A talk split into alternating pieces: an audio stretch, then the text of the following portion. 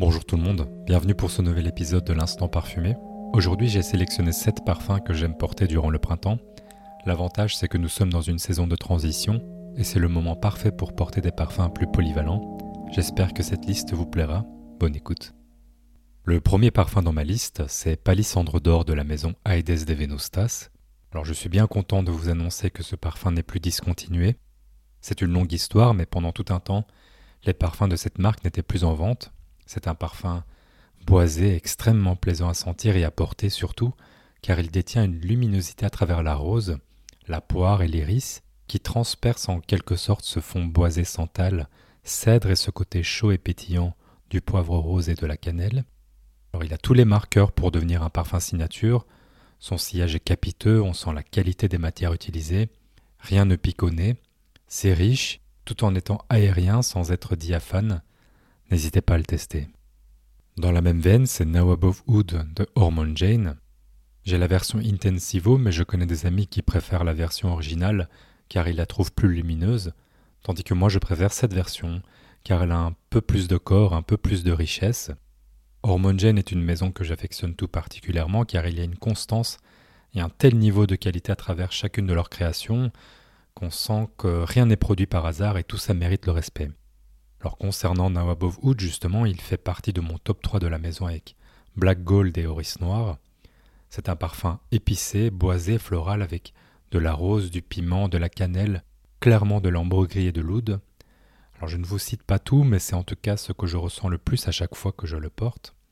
Outre l'élégance de l'odeur, je trouve aussi que c'est le parfum dans cette liste qui évoque le plus un sentiment de richesse.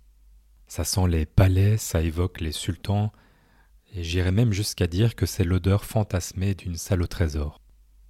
Troisième parfum dans ma liste, c'est Neroli ad Astra de Pierre Guillaume.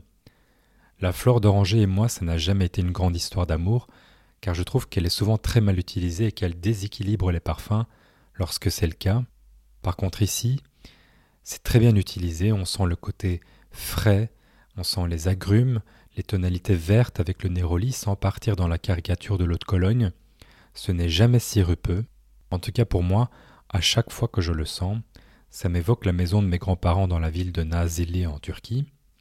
Mes grands-parents ne sont malheureusement plus là aujourd'hui, mais la maison familiale est toujours présente, et nous avons des orangers dans le jardin. Et ce parfum, c'est un peu l'odeur de ces arbustes qui se mélangent au linge propre qu'on laisse sécher sur le balcon.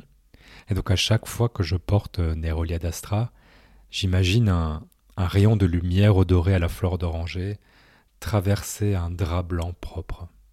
C'est un parfum rempli d'émotions et qui plaira à toutes celles et ceux qui ont peut-être des origines méditerranéennes ou qui ont l'habitude de passer des vacances en Méditerranée. Le quatrième, c'est Aquasextus de la maison française Jules Emad. J'en ai déjà parlé sur ma page Instagram et je le décrivais à l'époque comme l'un de mes parfums préférés pour l'été, mais plus je le porte et plus je pense qu'il a sa place tout au long de l'année. Cela dit, à chaque fois il m'évoque cette promenade nocturne en été après un long bain de soleil durant la journée. Il a des accents tropicaux avec une note de figue, qui se rapproche de la noix de coco sans virer vers les caricatures tropicales et autres cocktails exotiques et sirupeux que l'on peut retrouver dans certains parfums. Ça sent les vacances et quoi de mieux que de le porter au printemps pour s'en rapprocher déjà un peu plus. Ensuite, c'est au tour de Lauro de la maison Bottega Veneta. C'est le numéro 5 de leur collection privée.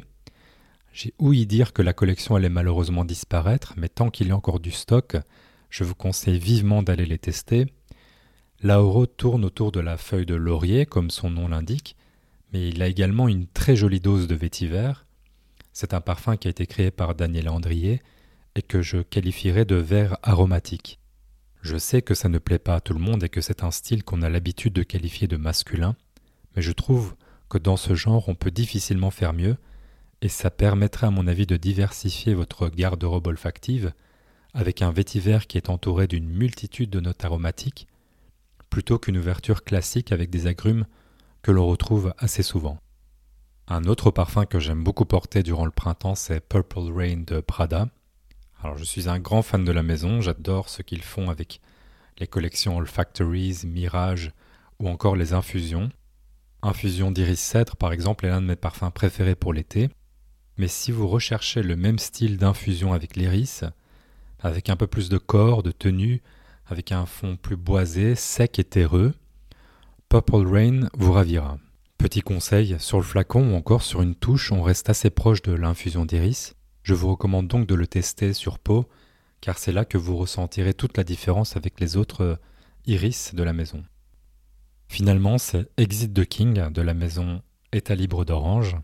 C'était l'une de mes plus belles surprises olfactives en 2020, car lors de mon premier essai, je l'avais trouvé jolie, mais sans plus, je m'étais dit que c'était un gentil chypré, et puis j'ai pris un échantillon avec moi et c'est là que la magie s'est opérée.